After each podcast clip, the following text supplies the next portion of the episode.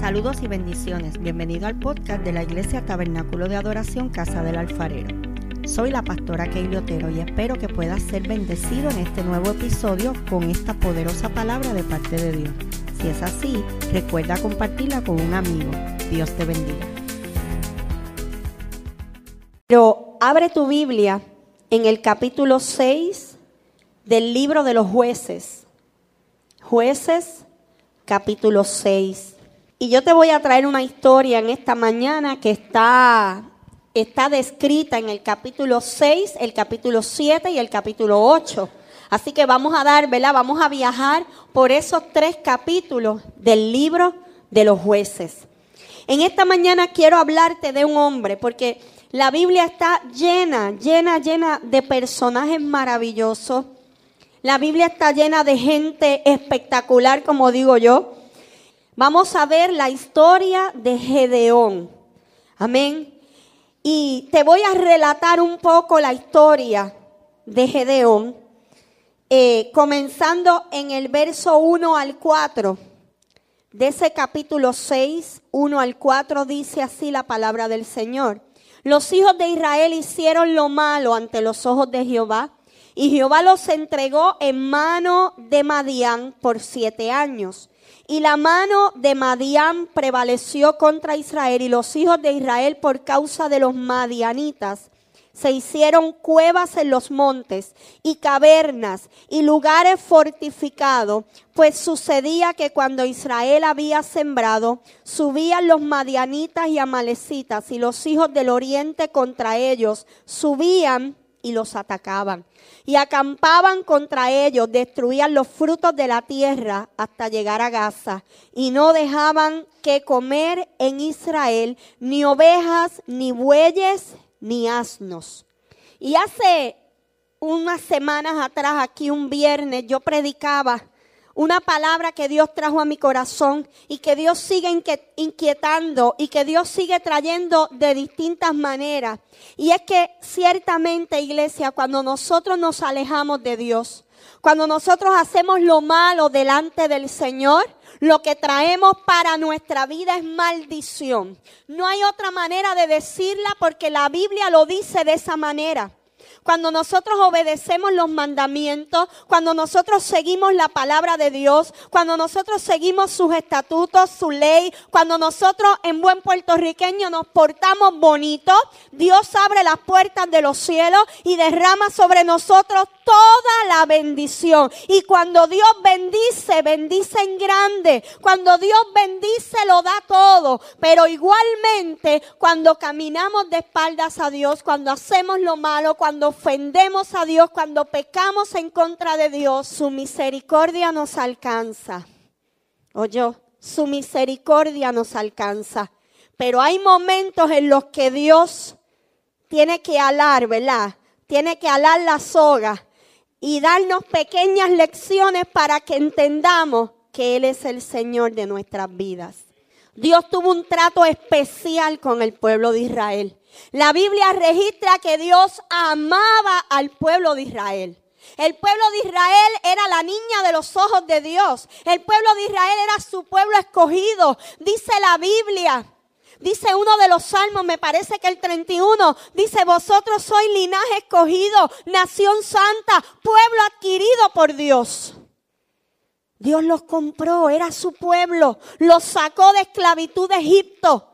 Pero el pueblo de Israel tenía una mala costumbre y era que caía siempre en el mismo pecado, la idolatría. Y sabe una cosa, hay algo que Dios no comparte con nadie y es su gloria.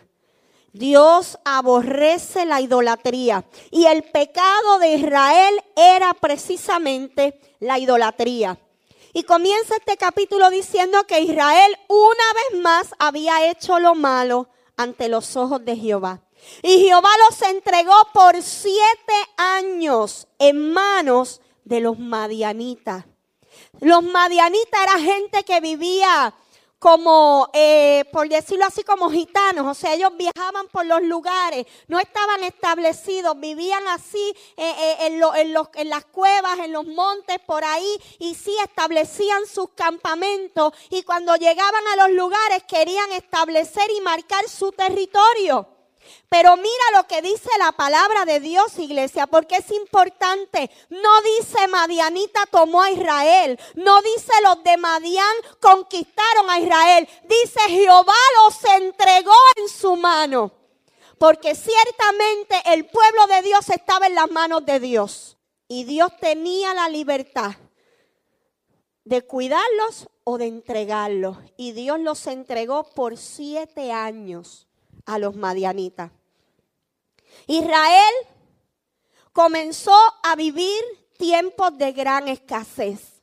Cuando nosotros hacemos lo malo delante del Señor y la mano de Jehová es cortada de sobre nosotros, ciertamente viene la escasez a nuestras vidas.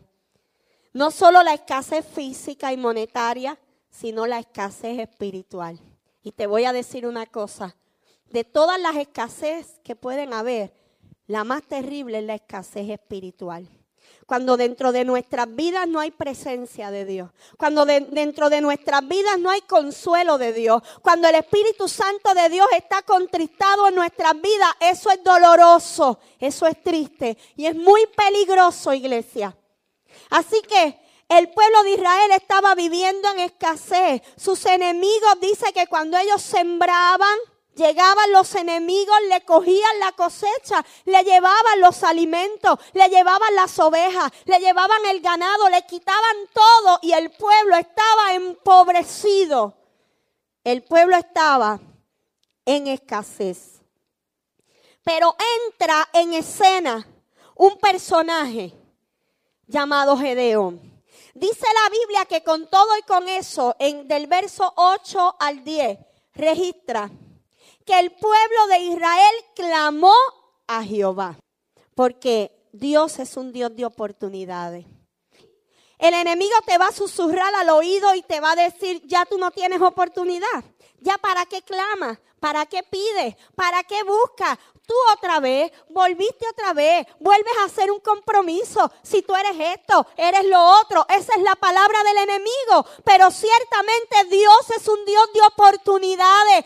El Dios que yo conozco, el Dios que rige mi vida es un Dios de oportunidades. No una, no tres, no cuatro, no veinte, las que sean necesarias. Porque Jehová cumplirá su propósito en ti y las veces que sea necesario, la oportunidad de Dios se va a abrir a tu vida. Así que dice la Biblia que el pueblo clamó a Jehová. ¿Y qué dice la Biblia? Clama a mí, yo te responderé.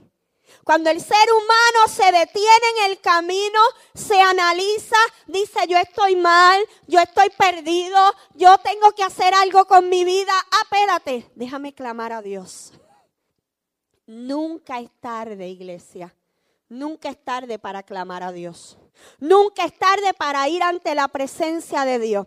Y como el pueblo lo conocía, claro que lo conocía. Si lo había sacado de Egipto, lo había sacado de Egipto, iglesia, de decenas de años de esclavitud. ¿No podía librarlo de la mano de los madianitas? Claro que sí. Muchas veces nuestros problemas son tan y tan, no, nos agobian tanto que olvidamos quién es nuestro Dios. Un Dios que los sacó de Egipto con mano fuerte, dice la palabra que con mano fuerte los sacó de Egipto, que dice la palabra que echó al caballo y al jinete en el mar. Ellos conocían a Dios, un Dios que los sacó de esclavitud, los alimentó en el desierto, le dio agua en el desierto, les dio la nube de día, le dio el fuego de noche. El pueblo de Israel conocía a Dios, pero cuando el enemigo nos está oprimiendo, cuando el enemigo te oprime, cuando el enemigo te oprime, muchas veces olvidas quién es tu Dios. los madianitas no eran más poderosos que los egipcios, pero el pueblo estaba amedrentado. Llevaban siete años amedrentados. Pero el pueblo recapacitó, entendió, conoció y clamó a Jehová. Iglesia, porque cuando nosotros clamamos a Jehová, nuestro panorama cambia. Cuando nosotros levantamos nuestra mirada al cielo, nuestras situaciones cambian. Así que dice la palabra que clamaron a Jehová y Jehová envía un profeta. Y en el verso 8 dice, así ha dicho Jehová Dios de Israel, yo os hice salir de Egipto y os saqué de casa de servidumbre, os libré de mano de los egipcios y de mano de todos los que os afligieron, a los cuales eché de delante de vosotros y os di su tierra. Y yo os dije, yo soy Jehová vuestro Dios, no temáis a los dioses de los amorreos en cuya tierra habitáis pero no habéis obedecido mi voz. Jehová le está recordando, acuérdate de dónde yo te saqué. El salmista David en uno de sus salmos dice, bendice alma mía Jehová, bendiga todo mi ser su santo nombre. Acuérdate de dónde te sacó. Haz memoria, iglesia, en esta mañana de dónde Dios te sacó. ¿Cuál era tu Egipto? ¿Cuál era tu tierra de esclavitud? ¿De dónde te sacó el Señor? Y Dios le está diciendo, te saqué de esclavitud y tú dijiste que yo era tu Dios y yo miré y dije, pueblo mío eres tú. Porque nosotros a veces olvidamos nuestros compromisos con Dios, pero Dios no los olvida. Dios no había olvidado que el pueblo había doblado sus rodillas y había dicho, Jehová, Dios de Israel, Tú eres nuestro Dios y nosotros somos tu pueblo. Y entonces llega el profeta y trae esa palabra al pueblo. Y entonces entra en escena Gedeón. Pero yo lo que te quiero traer en esta mañana es el proceso de Gedeón. Porque Gedeón fue un joven con un gran llamado. ¿Usted escuchó eso? Un gran llamado, pero ese llamado tuvo un proceso. Y vamos a ver en esta mañana el proceso de Gedeón. Dice la palabra en el verso 11 que Gedeón estaba sacudiendo el trigo en el lagar. ¿Sabe una cosa? El trigo se sacudía al aire libre. El trigo se recogía y se sacudía allí. Pero ¿sabe lo que pasa? Que como los madianitas estaban cerca y ya te dije que le quitaban todo, le quitaban el alimento, le quitaban el ganado, le quitaban el trigo, le quitaban todo, Gedeón estaba escondido trabajando el trigo en un lagar, escondido de los madianitas. Porque muchas veces en nuestra condición tenemos que escondernos de nuestro enemigo. Cuando nuestro enemigo nos acecha, cuando nuestras situaciones nos rodean, cuando nuestras situaciones nos oprimen, cuando venimos a abrir los ojos, estamos escondidos, escondidos por causa de nuestro enemigo. Y vino el ángel de Jehová y se sentó debajo de la encina que está en Ofra, la cual era de Joás y su hijo Gedeón estaba sacudiendo el trigo en el lagar para esconderlo de los madianitas. Quiero darte un dato porque dice, vino el ángel de Jehová. El ángel de Jehová puede ser iglesia. A veces es un mensajero descrito como el mismo Señor. Pero en otras ocasiones se refiere literalmente al ángel de Jehová. Dice, y en otras ocasiones es un enviado de Dios. Pero en algunas ocasiones era el Señor mismo. Pocas personas en el Antiguo Testamento pudieron ver al Señor mismo. Pero Gedeón fue uno de ellos. Lo vamos a ver más adelante. Era el Señor mismo. Se le aparece a Gedeón. Porque sabes una cosa, en el proceso de Gedeón y en tu proceso, en tu llamado, el primer punto que te quiero traer en esta mañana es que Dios te irá a buscar aún donde te has escondido. Cuando Dios tiene un propósito contigo, cuando Dios tiene un llamado para tu vida, cuando el, el, el, llamado del Señor es fuerte sobre tu vida, el Señor va a ir a buscarte aún a tu escondite. Y el Señor fue a buscar a Gedeón, porque el Señor iba a usar a Gedeón. El verso 12, cuando llega el ángel de Jehová y se le aparece, le dice, varón esforzado y valiente. Mira cómo le llama el ángel. Hola, ¿cómo está? Mucho gusto, varón esforzado y valiente. Jehová Dios conocía las cualidades de Gedeón. Y en tu proceso quiero decirte que Jehová Dios de los ejércitos conoce tus cualidades. ¿Por qué será que nosotros siempre vemos nuestras debilidades? Siempre vemos nuestras debilidades. Cuando el Señor llamó a Moisés, Moisés dijo, Pepe, pero yo, yo no, no, no, no puedo si yo, yo, yo soy tal, tal, tartamudo. En lo que yo le, le hablo a esta gente, me, me, me, me, me, me echaré tres años. Y el Señor le dijo, no te preocupes, Aarón va a hablar por ti, pero yo te voy a usar a ti así tartamudo como eres cuando el Señor envió al profeta a la casa de Isaí a buscar el ungido de Jehová, ni el mismo padre de David sabía lo que tenía en la casa y mandó a buscar a todos sus hijos, pero a David lo dejó allá en el campo. Porque en el modelo, en el modelo del padre, no encajaba David como el ungido de Jehová. Sin embargo, cuando el Señor empezó a pasar lista, dijo, este guapo, grande, bello, preparado, maestría, doctorado, qué sé yo, pero ese no es. Y vino el otro y, ay, mira, Señor, este tiene que ser, no, ese no es. Y así dice la Biblia que desfilaron todos. Y el Señor los eliminó a todos. Hasta que aparece David en escena. Un pastorcito en el campo, apestosa oveja, que lo que sabía hacer era cuidar ovejas, pero sabía hacer otra cosa. ¿Sabe lo que sabía hacer David? Adorar al Señor. ¿Sabe que mientras David cuidaba las ovejas pasaba tanto tiempo de intimidad con Dios? Nadie sabía Nadie conocía la intimidad que David tenía con Dios, pero Dios lo conocía. Y te voy a decir una cosa, tu tiempo de intimidad con Dios te va a sacar a la luz. Tu tiempo de intimidad con Dios va a ser revelado. Tu tiempo de intimidad con Dios, Dios te va a poner en gracia. Y así que así mismo pasó con Gedeón. Llega el ángel de Jehová y le dice, eres un varón esforzado y valiente. Jehová conocía a Gedeón. El Dios que te llamó, iglesia, te conoce. Yo me atrevo a asegurar, lo aseguro en este altar, que Gedeón tenía 20 cualidades negativas.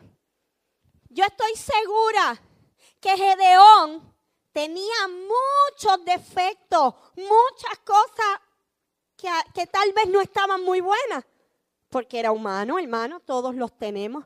Pero fíjate que Dios no sacó a la luz nada negativo, sino que cogió sus cualidades y las exaltó.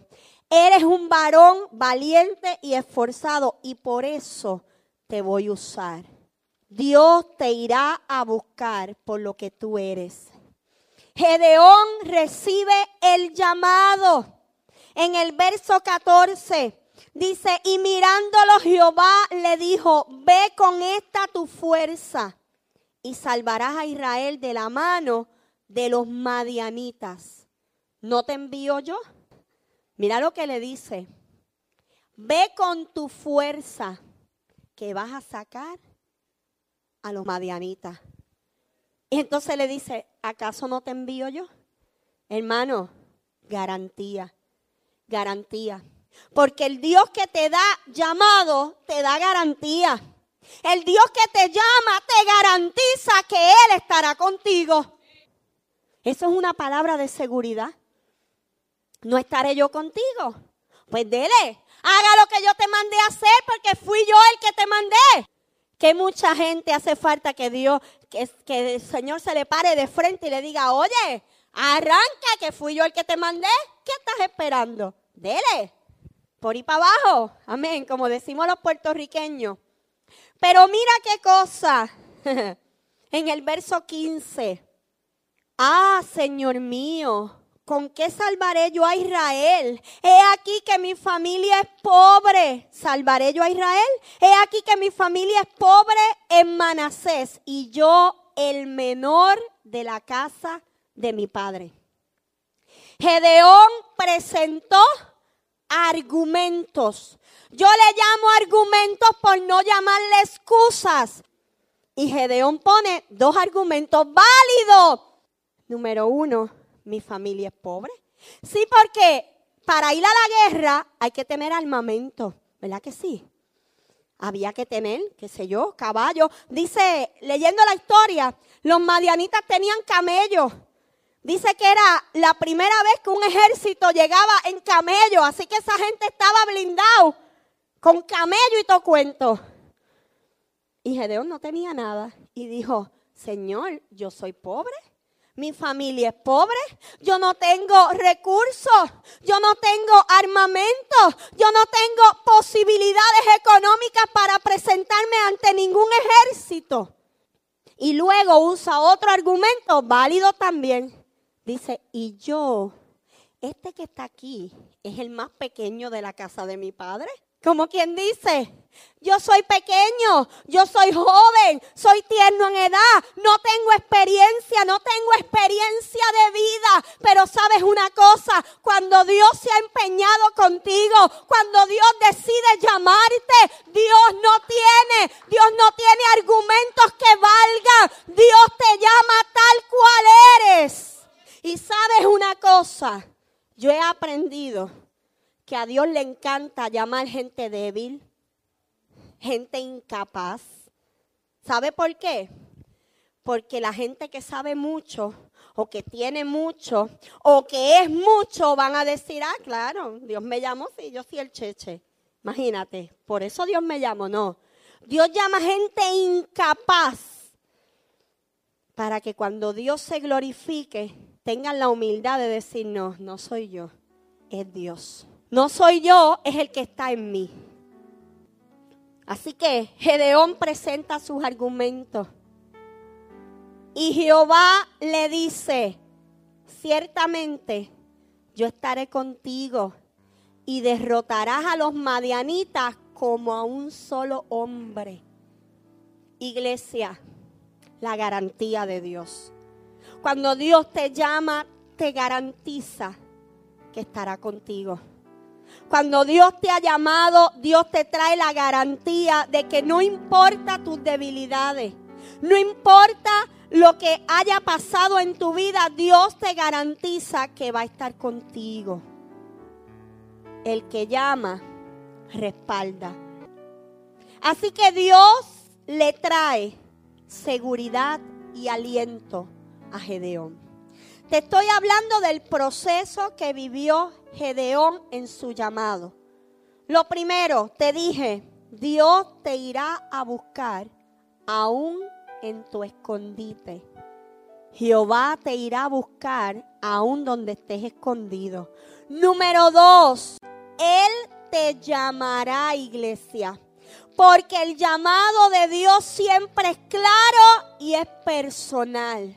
Dios no es ambivalente. Dios no es hoy sí y mañana no. Dice la Biblia que el llamado de Dios es en el sí, es en el ahora, es en el amén. La palabra de Dios no tiene sombra de variación. El hombre hoy te quiere y mañana no te quiere. Hoy sirves, mañana no sirve. Hoy eres importante, mañana me importa un bledo. Pero el Dios Todopoderoso, cuando te llama, no cambia. El Dios que te llamó una vez, tiene ese llamado todavía extendido. Y todavía te mira y dice, sí, es contigo es contigo. Así que Él te llamará. Es bien hermoso, iglesia. Es bien hermoso cuando llega gente de otro sitio, gente que ni te conoce.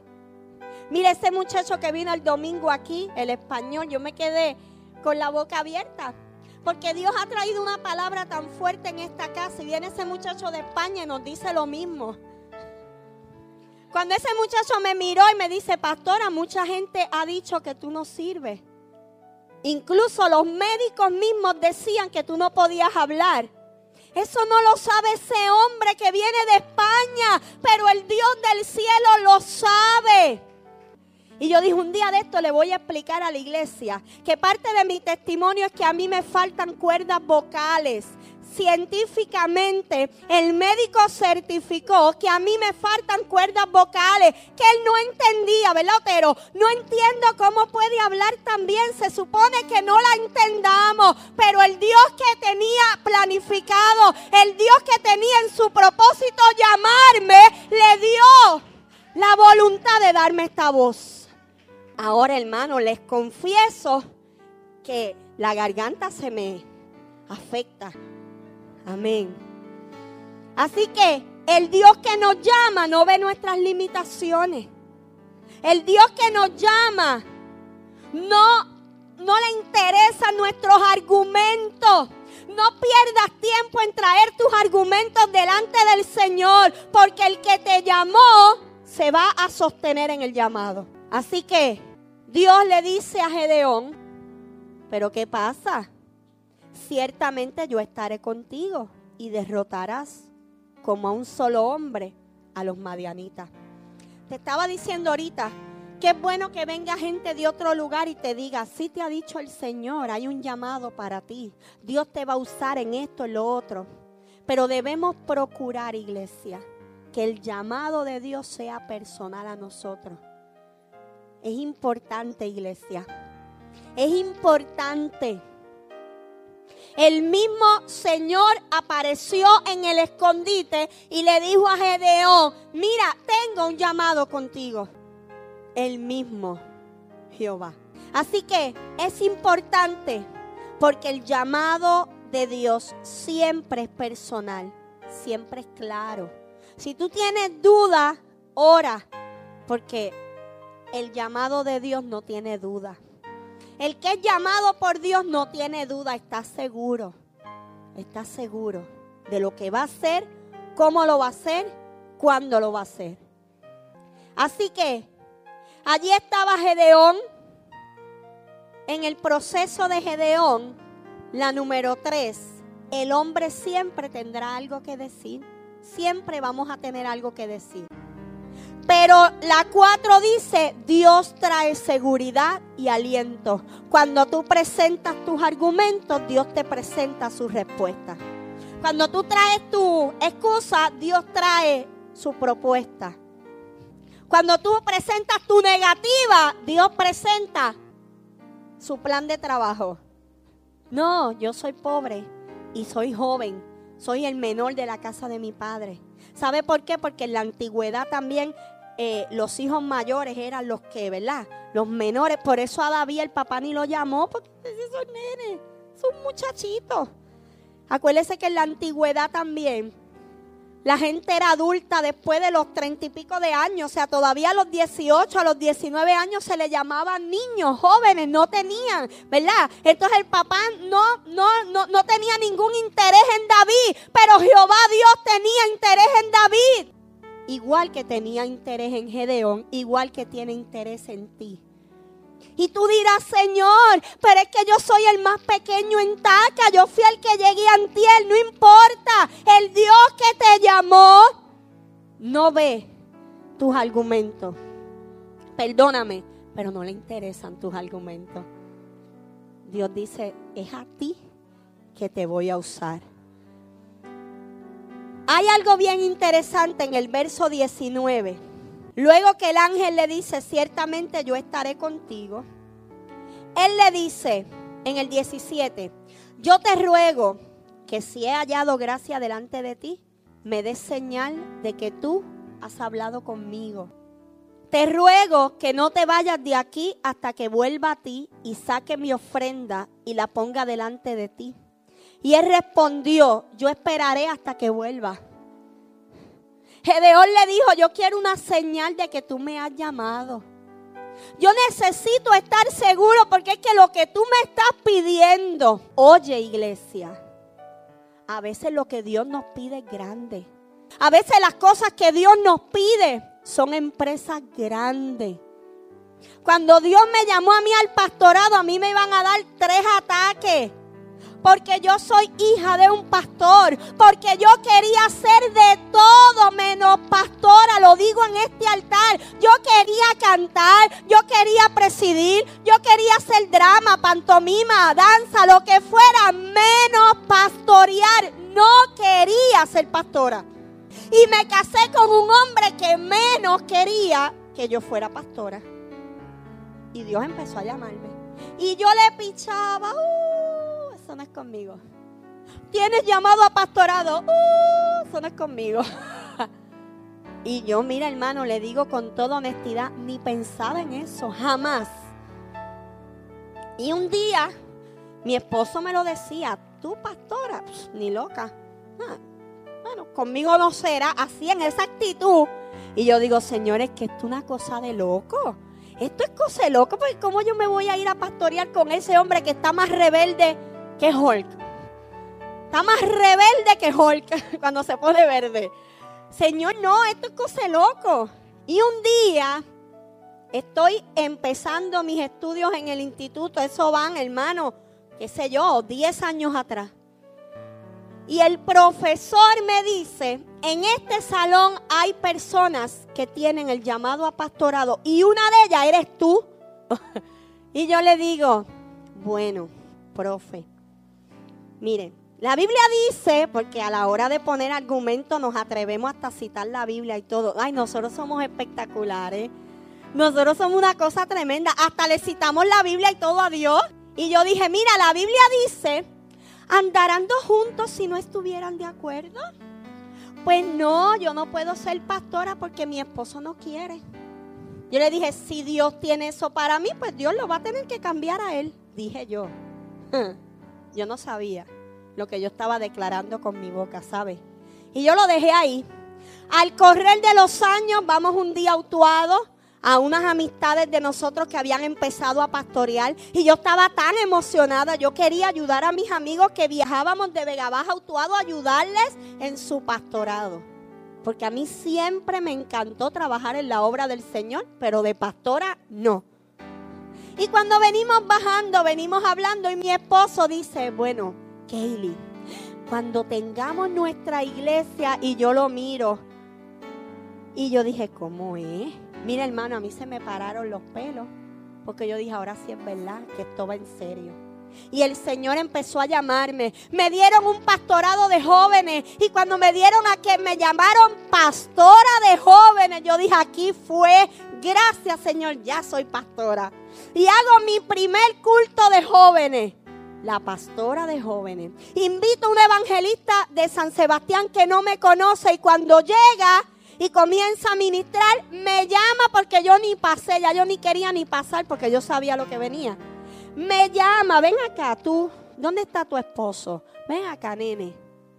Y me dice, así te dice el Señor. Este no es el pastorado que yo tengo para ti.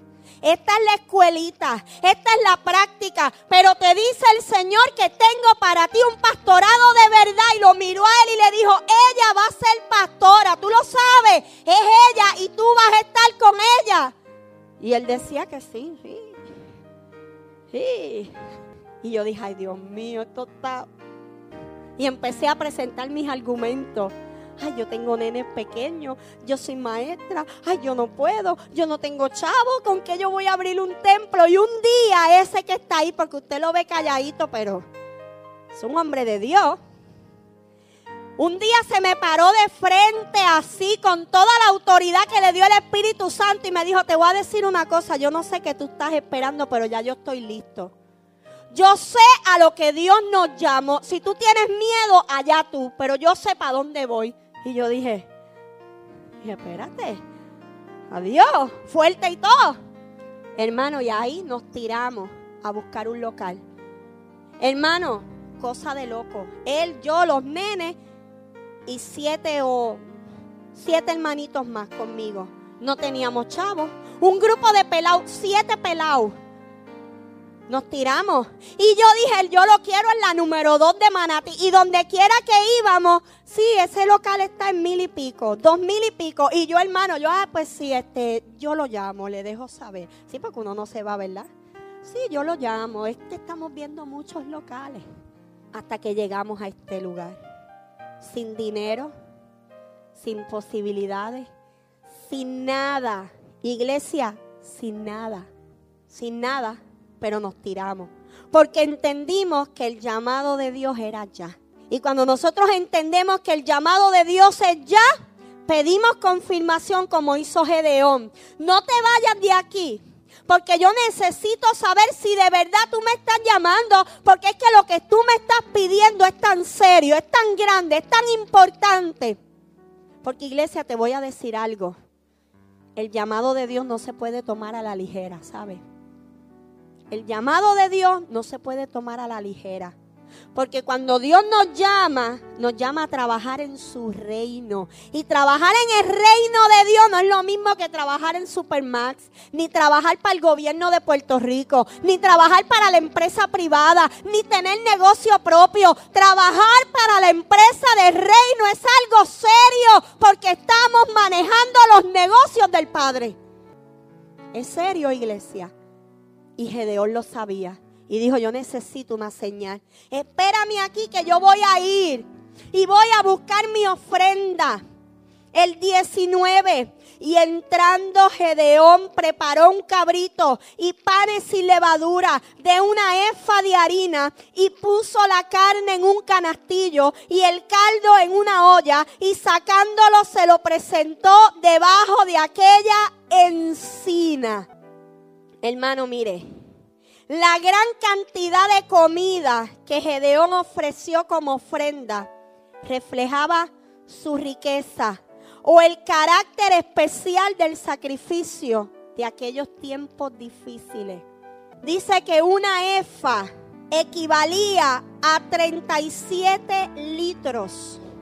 O sea, Gedeón, que no tenía nada, que te dije que estaba escondido, escondiendo el trigo, porque si le quitaban aquel trigo, le quitaban tal vez el alimento de la semana o del mes, qué sé yo, había escasez, había pobreza, pero cuando Dios te llama, iglesia, cuando el llamado de Dios arde en ti, no podemos ser, hermano, mire, no podemos ser aguantados para Dios, tenemos que darnos y darnos por completo. Y en aquella crisis, Gedeón sacó una ofrenda para Dios. Una ofrenda para Dios. La gente tiene que aprender a ofrendar para Dios. La gente tiene que aprender a ofrendar con el corazón, no con la mente. Si usted va a ofrendar con la mente, hermano, no da nada. No, porque es que hay que pagar la luz, hay que pagar la casa, hay que pagar el carro. Ay, Dios mío, es que yo no puedo. Yo no puedo cooperar porque me quedo corto para la semana. Gedeón dijo, mira, el cabrito que tengo, lo que tengo, la harina, todo lo sacó y lo ofrendó. Pero el verso 20 dice, entonces el ángel de Dios le dijo, toma la carne y los panes sin levadura y ponlo sobre esta peña y vierte el caldo. Y él lo hizo. El pan, la carne en una peña y vertió el caldo. ¿Sabe lo que pasó? Y extendiendo el ángel de Jehová el báculo que tenía en su mano, tocó con la punta la carne y los panes sin levadura. Y subió fuego de la peña, el cual consumió la carne y los panes sin levadura. Y el ángel de Jehová desapareció de su vista. ¿Sabe lo que pasó? Se consumió la ofrenda. La ofrenda fue consumida con fuego, iglesia. ¿Sabe qué quiere decir eso? Que a Dios le agradó la ofrenda de Gedeón. A Dios le agradó la ofrenda de Gedeón y extendió el báculo y consumió el holocausto, iglesia. Cuando a Dios le agrada tu ofrenda, y perdóneme, iglesia, cuando aquí hablamos de ofrenda, yo aquí no predico prosperidad ni nada de eso, ni le meto la mano en el bolsillo a nadie. La ofrenda es monetaria, pero la ofrenda es adoración. La ofrenda es culto, eso lo hemos aprendido aquí. Es más, la mejor ofrenda que usted le puede dar a Dios es usted mismo. Usted, usted no tiene que salir corriendo a buscar un cabrito. No me busque pan ni harina porque me ensucian la alfombra. No, no, no, no, no. Usted viene usted mismo, mismamente, mírese y diga yo mismo, dígalo yo mismo. Dilo yo mismo, yo mismo vengo y me pongo en el altar, me pongo sobre la peña que es tipo de Cristo, me pongo sobre la peña y soy la ofrenda para mi Dios. Entonces viene el fuego y me consume. El fuego del Espíritu, porque acuérdate que el fuego es tipo de la presencia de Dios. Y en esta mañana Danji motivaba al pueblo a que adorara, que adorara, que adorara. Y el que se atreve a entrar en la ola de la adoración a Dios, recibe el fuego del Espíritu Santo. Hay ofrendas que a Dios no le agradan, ¿sabe? La Biblia habla de una ofrenda, la de Caín y la de Abel. A Dios una ofrenda no le agradó. ¿Sabe por qué? Número uno, porque la ofrenda era, debía ser carne.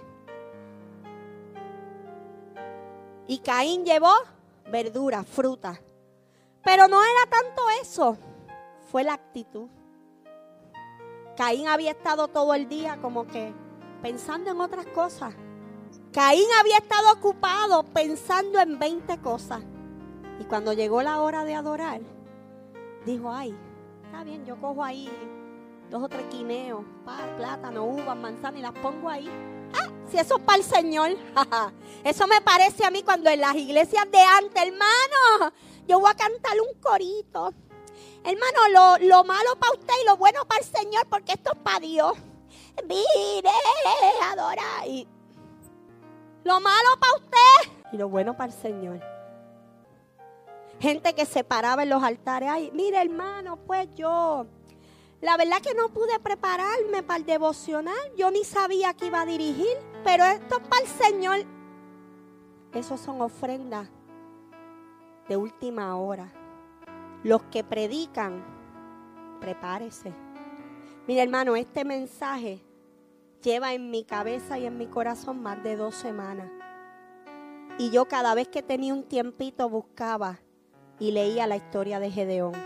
Y volvía y la releía y volví y la releía.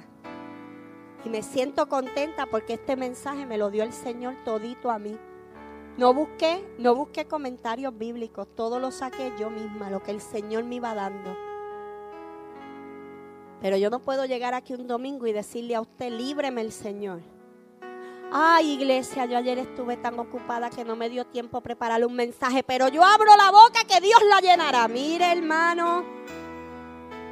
A Dios no le agradó la ofrenda de Caín, porque en su corazón no estaba el ofrendar, porque no tenía la actitud de ofrendar, porque no tenía el corazón para ofrendar. Sin embargo, la de Abel le agradó. Y mira si el tipo estaba mal, mira si estaba mal, que cuando vio que a Dios le agradó la de Abel, se llenó de celo, se llenó de envidia, y los celos y la envidia lo llevaron a matar hasta su propio hermano. Por eso es que esto es algo serio, iglesia. Pero cuando nuestra ofrenda es de corazón, Dios se agrada. Cuando nuestra adoración es genuina, Dios se agrada. Y Dios vio el sacrificio de Gedeón. Y la muestra que le dio fue que consumió el holocausto. La quinta cosa en el proceso de Gedeón, hay que entrar en un proceso de adoración. Toda respuesta al Señor comienza con nuestra adoración. Cuando el Señor te llame, y tú estés seguro que Dios te ha llamado, tienes que adorar. Tienes que ser un adorador. Iglesia, nosotros los ministros, los que hemos sido llamados, los líderes de la iglesia, somos dos cosas antes que nada. Número uno, servidores. Y número dos, adoradores. Aquí hay un ministerio de servidores y un ministerio de adoración, pero a veces no me gusta porque la gente cree que los servidores son los que están vestidos de, de color vino y negro. En esta casa, empezando por mí, todos somos servidores. Ay, el grupo de adoración, no. El grupo de adoración, no. Los cantantes y los músicos, adoradores somos todos. Así que el llamado comienza con la adoración. Cuando adoramos e intimamos con Dios, hay respuesta, hay señales, hay instrucciones. Gedeón tenía tanto miedo como tienen muchos aquí. Si yo pudiera tener una cámara y cogerle la carita a dos o tres. Hay dos o tres que están así. Y a mí eso me gusta, ¿sabes? Pero cuando la iglesia está así, mira este, este se acomodó y todo, mira. Cuando usted está acomodadito, mira aquella, están acomodaditos, están así. Están recibiendo la palabra. Así que a mí no me molesta que usted no adore, usted reciba la palabra. Ya adoramos en el devocional. Ahora usted está recibiendo la palabra. Ahora usted está diciendo, Dios mío, tú me estás hablando a mí. Dios mío, yo me parezco a Gedeón. Dios mío, yo estoy en el proceso de Gedeón. Así que Gedeón tenía mucho miedo, iglesia, mucho miedo. Y pidió una señal y Dios se la dio.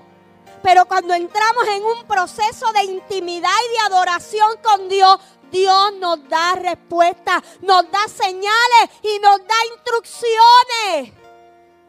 Dios no te va a lanzar a un llamado así como así. Dios te va a equipar. Dios te va a dar las herramientas. Dios te va a dar las instrucciones. Dios te va a abrir las puertas. No empujes las puertas. Deja que Dios las abra por ti. Wow. Es que esta palabra es poderosa. Dios va delante de ti abriendo y cerrando puertas, abriendo y cerrando puertas. Hay puertas que Dios las va a abrir, pero hay otras que las va a cerrar. Porque Él sabe por dónde te conviene entrar y por dónde no. Gloria a Dios. Así que vaya conmigo al 21, al 23. Todavía estamos en el capítulo 6, verso 21 al 23 dice, y extendiendo el ángel de Jehová el báculo que tenía en su mano, tocó la punta de la carne y los panes y levaduras, subió el fuego de la peña, el cual consumió la carne, los panes, y el ángel de Jehová desapareció de su vista. El 22. Viendo entonces Gedeón que era el ángel de Jehová, dijo, ah, Señor mío, Señor Jehová, que he visto el ángel de Jehová cara a cara. He visto el ángel de Jehová cara a cara. Después de la adoración, iglesia, vienen las experiencias con Dios. Iglesia, a mayor intimidad con Dios, mayores serán tus experiencias en Dios. ¿Oíste eso? A mayor intimidad con tu Dios, mayores experiencias vivirás en Dios. Y ahora Gedeón, o sea, el tipo primero lo van a buscar a la cueva. Después hace un altar, el ángel extiende el báculo, consume el altar, me agrado de tu ofrenda. Y ahora estaba entendiendo que había visto a Dios, a Jehová cara a cara, que era el mismo Jehová el que estaba hablando con él. Pero Jehová le dijo, pasa a ti, no tengas temor, no morirás. Yo sé que muchos de ustedes estaban diciendo cara a cara, pero es que la Biblia dice que nadie puede ver cara a cara a Dios porque morirá. Mira, Jehová le dice, no tengas miedo porque no vas a morir. Mira, hermano, ni Moisés. Usted sabe que cuando, cuando Jehová Dios se presentó a Moisés, le dijo, Moisés, escóndete en la peña, esconde la cara, porque aquí yo voy a pasar y tú lo que vas a ver son mis espaldas. No te voy a dejar ver mi cara porque vas a morir. Pero a Gedeón le enseñó la cara. Porque Dios hace como Él quiera, con quien Él quiera. Y no todos los llamados son iguales. Iglesia, no todas las experiencias son iguales. Cada uno de ustedes tiene su experiencia particular con Dios. Cada uno de ustedes tiene una forma particular de adorar y una forma particular de conocer a su Dios. Pero entonces viene otra cosa. Luego de esa experiencia, Jehová le pide a Gedeón algo. Le dice, ahora Gedeón, vas a ir y vas a derribar un altar que tu padre Joás ha edificado a Baal. Levantó una estatua a Baal, un altar, y levantó una estatua de acera. Ambas cosas las vas a destruir. Baal era el dios de la lluvia, ¿verdad? Y en la antigüedad la lluvia tipifica abundancia. Así que cuando el pueblo estaba en escasez, edificaba un altar a Baal porque Baal era el Dios que mandaba la lluvia. Y cuando hay lluvia, hay grano. Y cuando hay grano, hay trigo. Y cuando hay trigo, hay pan hay alimento. ¿Ven la idolatría, iglesia? Idolatría. En vez de clamar a Jehová, clamaban a Baal. Habían hecho un altar a Baal. Lo mismo que hizo el pueblo saliendo de Israel en el desierto. Moisés se fue un momentito a hablar con Dios, un momentito a hablar con Dios. Y cuando regresó ya habían recogido todo el oro, todas las prendas y habían hecho un becerro de oro. Y estaban todos adorando al becerro de oro. ¿Cuántas veces nosotros, Dios, como que, ¿verdad? Se va un momentito allá y nosotros nos desesperamos y cuando venimos a ver tenemos un becerro levantado. Tenemos un becerro hecho de oro y estamos, mire, y Dios le dijo, ahora te toca a ti derribar el altar. Iglesia, porque Dios nos prueba, Dios probará tu fidelidad. ¿Sabe quién había hecho aquel altar? El papá de Gedeón. ¿Sabe quién había hecho la estatua? El padre de Gedeón. Así que lo que Dios le estaba pidiendo a Gedeón no era cáscara de coco, porque Dios va a probar tu fidelidad. Y cuando tú estás seguro que Dios te ha llamado, iglesia, no importa, no importa lo que tengamos que hacer, pero hay que hacer lo que hay que hacer. Muchas veces, muchas veces vamos a tener que ir en contra de lo que hemos aprendido. Muchas veces vamos a tener que ir en contra de nuestra propia familia, de nuestras amistades, por seguir el llamado de Dios. Dice la Biblia, léalo porque, imagínense, yo le dije que son tres capítulos. Pero siga leyendo por ahí la historia de Gedeón y usted verá que Gedeón agarró un par de hombres y se fue de noche. Y se fue, dice que se fue de noche porque le dio, le dio miedo que lo fueran a ver. Imagínese, hermano, lo podían matar. Se fue y derribó el altar a Baal y derribó la estatua de acera, la cortó. Dice la Biblia que al otro día cuando amaneció, todo el mundo estaba escandalizado porque alguien había derribado el altar.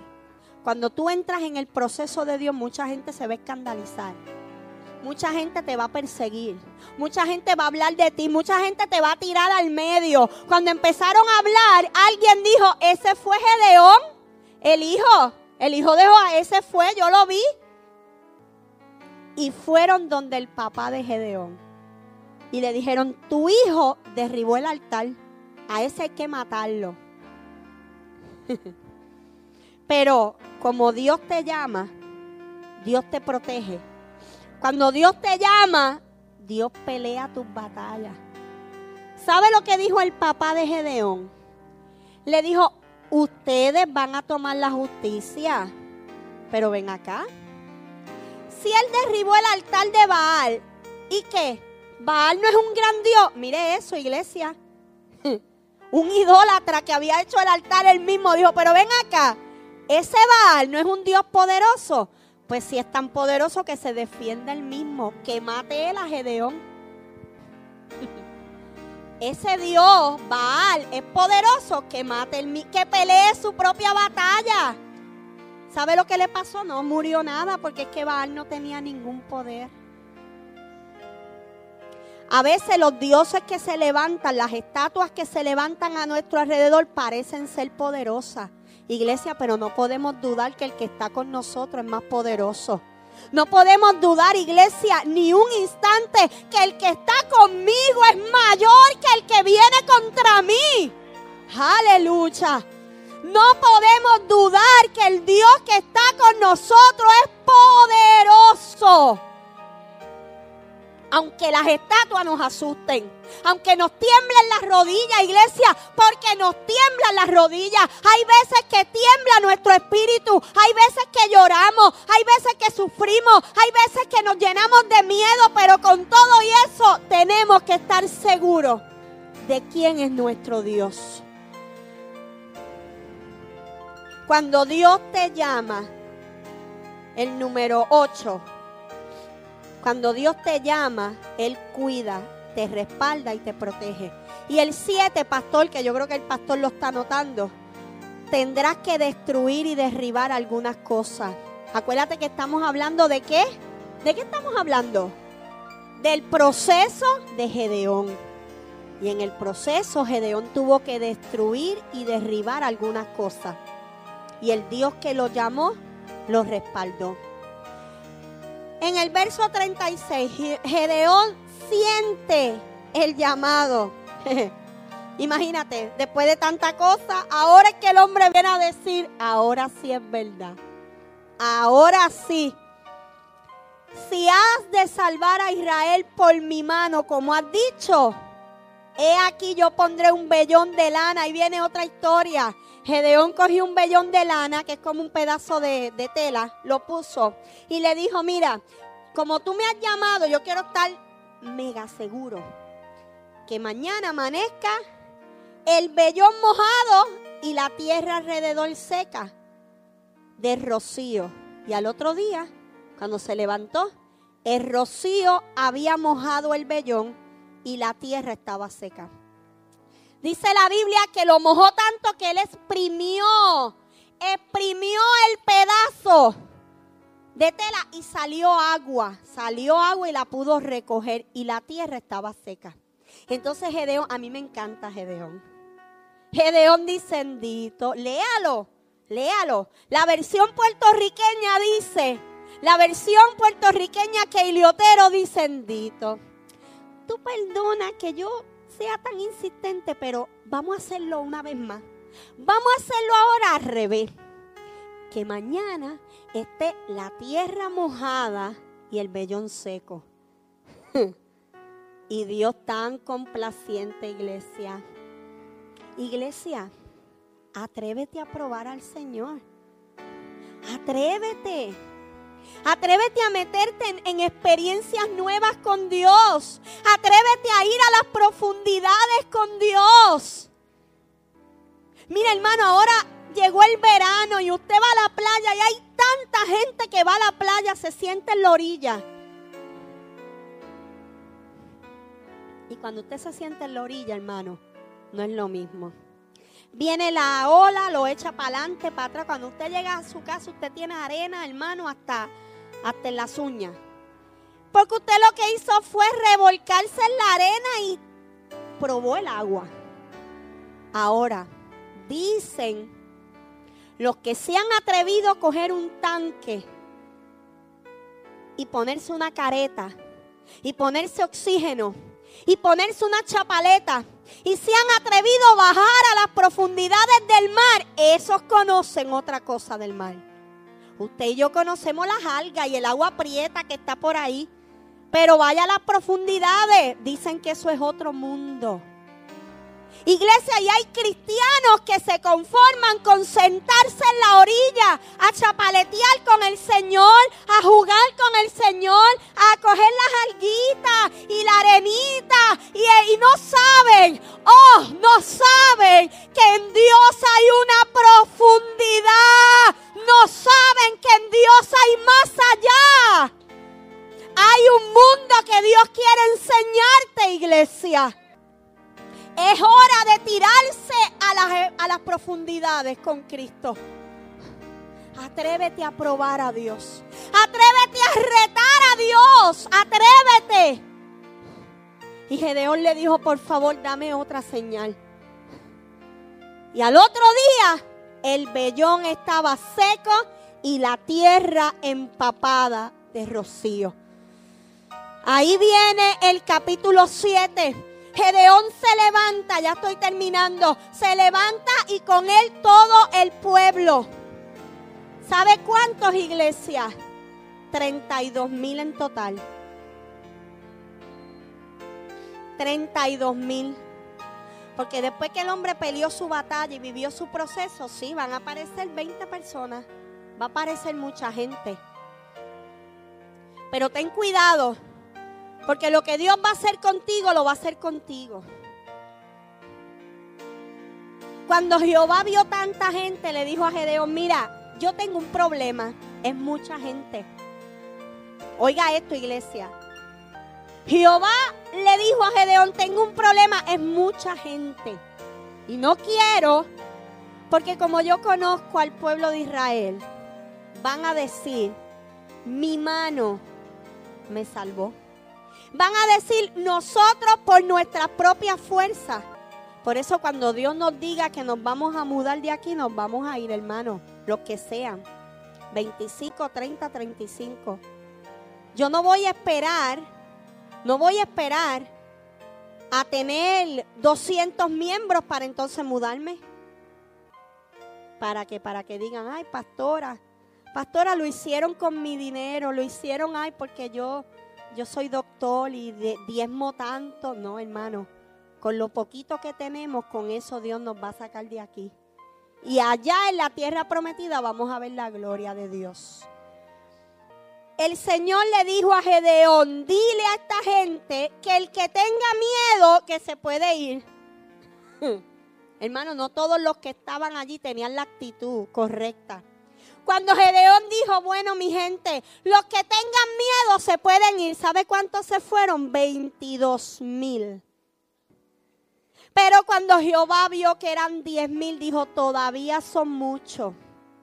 Todavía es demasiado pueblo, Gedeón. Llévalos al agua, eso usted lo sabe, iglesia. Llévalos al agua que te los voy a probar allí. Llévalos al agua, ellos van a beber agua. ¿Sabes una cosa? Todo el que se arrodille, se tire a lamer el agua como los perros, que se tire de boca a lamer el agua como los perros. Eso no van, los vas a desechar. Irán contigo solamente aquellos que se arrodillen y tomen el agua, la traigan y la beban. Hermano, porque para estar en el ministerio de Dios hay que ser aguzado, hay que ser listo, hay que ser valiente, ¿sabes? Y en la guerra, si tú te enñangotas a lamer como los perros, viene el enemigo, mira, y te mata. No, iglesia, en actitud de observación, todo el tiempo, todo el tiempo vigilando, mira, así, iglesia. Bebo agua, pero estoy pendiente. Bebo agua, pero yo sé lo que está pasando a mi alrededor. El enemigo no me va a tomar por sorpresa. Hay gente que el enemigo los toma por sorpresa porque están descuidados. Porque no tienen astucia. ¿Sabe cuántos cogieron el agua y la llevaron? Solamente 300 hombres.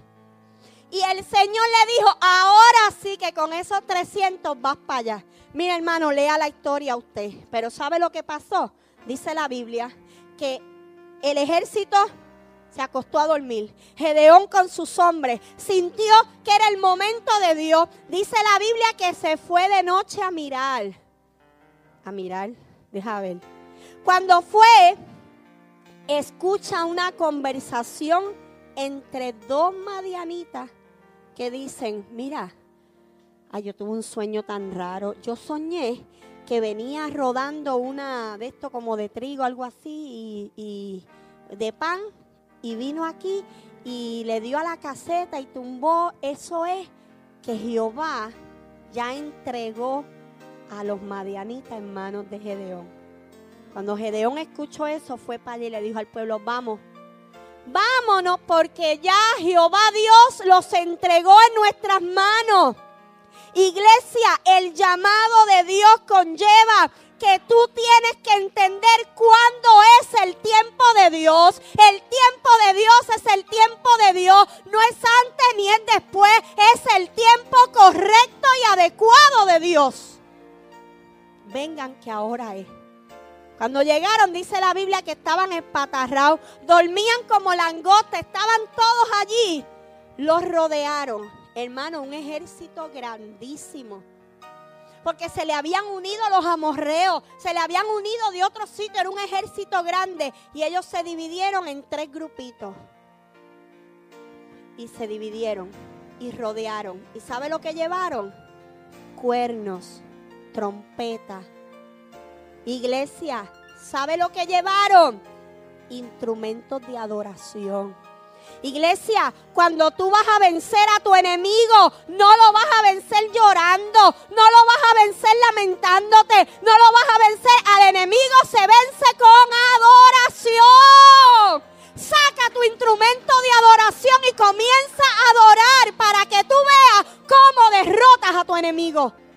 Cuando Pablo y Sila estaban en la cárcel, dice la Biblia que comenzaron a cantar, comenzaron a cantar, comenzaron a cantar y yo me imagino que estaban cantando. ¿Dónde está el Espíritu de Dios? Hay libertad. Mire, amarrado hasta los dientes. Hay libertad. Tengo las manos amarradas, tengo los pies amarrados, pero la lengua está suelta. Y como la lengua está suelta, yo voy a adorar. ¿Dónde está el Espíritu de Dios? Allí siempre hay libertad. ¿Sabe lo que pasó, hermano? Hermano, cuando nosotros adoramos, la adoración es poderosa. Dice la Biblia que la cárcel comenzó a temblar, los barrotes comenzaron a temblar, se abrieron las cárceles, se cayeron las cadenas y quedaron libres. Eso lo hace la adoración. El pueblo agarró los cuernos, agarró las trompetas y cuando Gedeón dio la señal, mira, dice que Gedeón le dijo, hagan lo que yo haga. El líder siempre da el ejemplo, iglesia. El líder da el ejemplo. Haga lo que yo haga. Y Gedeón comenzaron a gritar. Gritaban eh, por el nombre de Jehová y de Gedeón. Por el nombre de Jehová y de Gedeón. Por el nombre de Jehová y de Gedeón. Y cuando empezaron a sonar esas trompetas, hermano, mire, usted sabe lo que es.